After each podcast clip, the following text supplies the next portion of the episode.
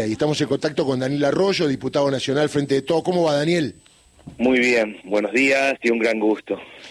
Bueno, Daniel, usted es muy tranquilo, lo he visto en los peores momentos, pero ahora lo estoy viendo, ayer lo vi con el gato, eh, lo veo más preocupado que siempre. ¿Es correcta mi visión? Sí, la verdad que preocupado y angustiado. Eh, primero porque creo que se está yendo más allá de un límite. Eh, el DNU es claramente inconstitucional. Es como muy evidente que alguien no puede derogar 300 leyes, cambiar, modificar, ir, venir, plasmar en un papel lo que le parece que debería ser el funcionamiento del Estado y la sociedad. Es decir, a partir de mañana la Argentina es así, es claramente inconstitucional. No están pensados los decretos de necesidad de urgencia para esto. Y en segundo lugar, el contenido. Acá el Estado se corre, se retira el Estado y esto es el mercado a lo bestia, a lo que dé lugar.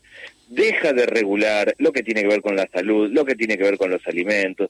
Se retira de, de proteger al trabajador en las relaciones laborales y eso es para peor. Yo ahí sí veo dos cosas muy fuertes que, que afectan a los sectores más pobres. Una es el tema de las tarjetas de crédito. El Estado va a dejar de regular tope de tarjeta de crédito. Hoy la gente está sobreendeudada a tasas altísimas. De acá en más no hay ningún tope y se va a endeudar cada vez más porque la gente no le alcanza la plata y vamos a un problema de sobreendeudamiento fuerte. Y el segundo, el precio de los alimentos, que, que venía muy caro que se hizo imposible porque hoy en concreto el pan está a 1.500 pesos, la leche está a 600, nadie sabe cuánto sale el kilo asado, pero más o menos 8.000, 9.000 pesos, y sobre esa base ni siquiera hay ley de abastecimiento, ningún mecanismo para que el Estado pueda regular. Creo que es una locura lo que se está haciendo y que objetivamente empeora a los que están mal y a la clase media la hace bajar un escalón. Ahora, Daniel, eh, se llama decreto de necesidad de urgencia. Acá hubo un proceso electoral bien tranquilo y bastante largo, ¿eh?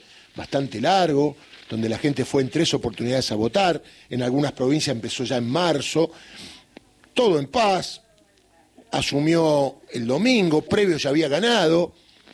¿Qué necesidad y urgencia de esto? ¿Cuál sería el fundamento? ¿Qué pasó? ¿Hubo una bomba, un tsunami, estamos en guerra? ¿Pasó algo? Porque de cuajo se cae el tema de no mandar al Congreso las leyes que para él según son tan importantes modificar o cambiar y las nuevas que quiere proponer. Ahí hay un problema de, diríamos, de contexto mediático en el momento. Es decir, ¿por qué ahora necesidad de urgencia si no la hay? ¿Se puede inventar la necesidad de urgencia? No se puede inventar, es como muy claro que no hay necesidad de urgencia. El decreto de necesidad de urgencia está pensado para situaciones puntuales. Hay un temporal en Bahía Blanca, entonces si uno hace un decreto, va y atiende la situación. Ahora, hablar de necesidad de urgencia para que los clubes puedan ser sociedad anónima es simplemente decir, a mí me gustaría que fuera así, lo meto en el decreto y meto todo lo que quiero para que vaya. Pero mira, Daniel, lo que vos dijiste es correcto. Mira, ni siquiera tiene el tupé o la viveza de haber puesto que dicta un decreto de necesidad de urgencia para enviar mil millones a Bahía Blanca, por ejemplo. Bueno, es que para esa, esa es la lógica de la necesidad de urgencia. Hay momentos que hay necesidad de urgencia y hay que hacerlo. Esto simplemente es, como no arrancaron las sesiones extraordinarias y, el, y no convocó, el presidente lo primero que dijo es, el 11, el 10 asumo, el 11 envío la ley ómnibus al Congreso. Por eso es un después, mentiroso. Después dijo los próximos días, los próximos días, los próximos días. Y cuando presentó el de uno volvió a decir los próximos días. En realidad claramente lo que está haciendo es eh, no habilitando a que el Congreso pueda reunirse y aprovechando eso para hacer un decreto que altera todo el sistema de regulación de la economía en Argentina. Pero no solo no hay necesidad de urgencia, sino algo más grave. No hay nada para el argentino de a pie, para el laburante, para el que la lleva como puede. Es desregular para que las empresas puedan concentrar más actividad económica, para liberar al que quiere hacer lo que le parece en materia económica, y ningún cuidado para el laburante, para el que hace changa, para el que la como... Es muy fuerte esto, claramente. Me parece a mí que parte de la oposición, no me refiero solo al peronismo, yo estoy muy en contra de esto, entiendo que gran parte del peronismo también, sino que otros espacios políticos también están diciendo, para esto no puede ser así, Ojalá prime la racionalidad, retire el decreto del presidente, envíe leyes si consigue lo que considera y que se traten las leyes y si consigue, consigue mayoría parlamentaria tendrá las leyes que pueda tener. Y otro dato de tacto, veo que siempre a fin de año las fiestas, hay muchos gastos, la gente se junta en familia, algunos no se van a poder juntar porque no pueden pagar un pasaje para juntarse. ¿Era necesario ahora todo esto? Digo, eh, eh, el momento, digo, ¿por qué no esperar a enero? La gente, muchos, los que podían se iban de vacaciones. Digo, hasta ahí como una cuestión dañina, ¿no? Yo creo que el presidente está estresando a la sociedad sin ningún sentido. Está estresando, hay una tensión permanente, de, hay, hay, fenómenos de implosión social, mucha gente que revienta para adentro que está mal, que venía mal hace tiempo, pero que ahora está angustiada y dice, ¿para dónde va esto? De mucha tensión.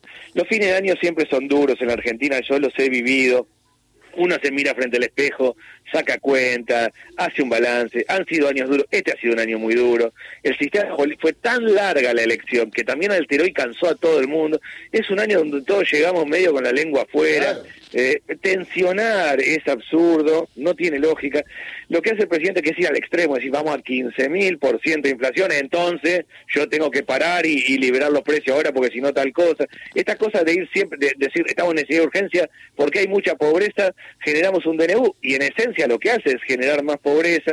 Es una situación muy complicada. Ojalá haya reflexión de parte del gobierno. Primero, no solo en que no se pueden avasallar el Poder Ejecutivo, el Poder Legislativo y, y, el Poder Judicial. Tiene que una lógica acá, no hay necesidad de urgencia. Y segundo, que empiecen a generar alguna medida para proteger al laburante. Es complicada la situación, espero que prime la racional. Yo lo que veo es como mucho cansancio, mucho agotamiento, mucha gente preocupada, aún mucha gente que le da crédito a mi ley. Muchos de los barrios pobres han votado a mi ley, dicen había que hacer otra cosa, yo espero que esto funcione. Aún así, yo veo abriendo los ojos diciendo, che, ¿y esto qué? ¿Cómo es esto? Esto va contra nosotros, no tiene sentido. Arroyo, buen día, Gustavo Campana lo saluda, ¿cómo va? Muy bien, buenos días, Gustavo. Eh, teniendo tanto kilometraje en el Ministerio de Desarrollo Social, dos etapas que fueron eh, eh, las que recibieron a todos los heridos del neoliberalismo, primero del 89-2001 y después a los del macrismo, uno sabe perfectamente que lo que tiene que hacer cuando llega al gobierno primero es empezar a, recoger este, millones de heridos y en el mismo tiempo proyectar cómo podemos mejorar rápidamente su, calidad de vida, con, trabajo, con sueldo fuerte, para que desde allí nazca la demanda comercial y eso genere demanda industrial. Bueno, los palotes del proyecto de país que tantas veces se, utilizó para poner de pie nuevamente a, la Argentina. Eh, habiendo pasado dos veces por esa, por esa experiencia, y uniendo lo que usted está diciendo del pobrerío votando a mi ley, uno de los grandes problemas que tienen estos 40 años de democracia es la imposibilidad de descubrir al enemigo, la imposibilidad de descubrir que este no es un tema de mala praxis. Viste, por ahí eh, Macri lo hizo mal, pero viene otro, viene mi ley y lo hace bien, y en este sentido no hay forma de que esto salga bien. ¿Cómo hacemos para eh, generar, primero, este, primero comer, primero tener un techo? Y después casi al mismo tiempo eh, empezar a, volver a sembrar de dónde venimos, quiénes somos, nuestras tradiciones políticas y quién es el enemigo. Sí, yo primero creo que hay que repensar el peronismo en la Argentina. El peronismo vino para representar al laburante, al pobre, el que que la lleva como puede, gran parte de esos sectores no votaron al peronismo, votaron a mi ley. Mm. Y lo que le dijeron al peronismo en la elección es, mirá que estoy mal, mirá que la paso mal, que estoy complicado, que no estoy llegando. Creo que fue un desahogo el voto para muchos sectores pobres. Decir, che, estoy mal, la llevo mal y estoy complicado, no sé para dónde va esto. Hay que ir a un peronismo del siglo XXI, entender que hay otra realidad en la Argentina, que hay 6 millones de cuentas propistas, que mucha gente siente que el Estado es parte del problema y que se le mete encima y que lo traba y que entonces hay que generar y entender ese proceso, que, que mucha gente de verdad eh, quería decir, quiero que se dé cuenta la política que esto está mal, porque yo creo que está quebrada, quebrada la relación de la sociedad con la política. Quebrada es, la gente no le cree a la política, siente que la política no vive la vida cotidiana, que si la almacena el supermercado, a ver si a uno le alcanza o no le alcanza. Yo vivo así, por eso lo, tengo claro. Y segundo, siente que habla cosas que no tienen que ver con la realidad. Hay que reencontrar, a mi mover a la política, al peronismo, con la vida cotidiana. Y segundo, acompañar. Y en eso sí, yo creo que hay que colaborar en este contexto para que por lo menos haya políticas de contención. Lo que está haciendo el gobierno con el plan Potenciar Trabajo, que es congelarlo. Hoy son 78 mil pesos, lo que estableció el, decreto es, te quedan 78 mil pesos y vamos, en tres meses vamos a tener 100% de inflación, o sea, se licúa por completo. Bueno, eso es tremendo. Si, si a alguien hoy no le alcanza con 78 mil, en marzo, ¿cómo le puede alcanzar? De ninguna manera. Lo mismo, ha, aumentado el 50% la tarjeta alimentar. Yo creé la tarjeta alimentar, creo en ese instrumento. Ahora, en dos días aumentó 80% todo. ¿Qué, ¿Qué pasa en concreto con la gente que tarjeta alimentar? Va a comprar fideo, harina, arroz, polenta, y poca leche, carne, fruta y verdura. Y un chico, que ustedes o yo comamos mal, es un problema relativo porque ya tenemos nuestra estructura ósea desarrollado, nuestro intelecto. Un chico come mal y no desarrolla el peso y talla que le corresponde, no desarrolla su capacidad intelectual y reproduce la pobreza. Eso es un pecado tremendo. Y, y, lo mismo, puedo decir, han duplicado el UH, que eso es un poco mejor. Yo creo, yo por lo menos trabajo en dos planos. Uno, entender. Entender que está lastimada la relación de la sociedad con la política. Escuchar y plantear un esquema que tiene una política distinta, más de calle, más de acompañamiento y que vive igual que vive cada uno en los barrios. Y segundo, ayudar a que haya una malla de contención social mayor, porque está difícil. Yo igual siempre creo que el mes más duro para las familias es marzo. Uno, el fin de año es duro siempre, porque uno hace balance, pero siempre enero y febrero toda la familia gastamos un poco más y en marzo nos viene todo el tema de la escuela, los gastos de los chicos. Marzo siempre es el mes como más duro de la familia. Tenemos que todos colaborar en ese sentido, me parece. A ver, le voy a leer algo a ver si usted acierta quién lo escribió. El gobierno debe ser dividido para su ejercicio en poderes independientes. Los jueces no pueden legislar, el legislador no puede juzgar, el gobierno no puede legislar ni juzgar. Le doy una pista, el que escribió esto es el ídolo liberal de Javier Milei. ¿Quién puede haber escrito esto? No, bueno, primero el liberalismo es eso, y de Montesquieu en adelante es eso el liberalismo, es la idea de división de poderes. yo me he formado en el debate sobre cómo es el contrato social y la idea de la división de poderes, y evitar esta idea de lo que para la ciencia política históricamente fue el riesgo de autoritarismo, de un Estado, que, de un Ejecutivo que ocupe todos los espacios.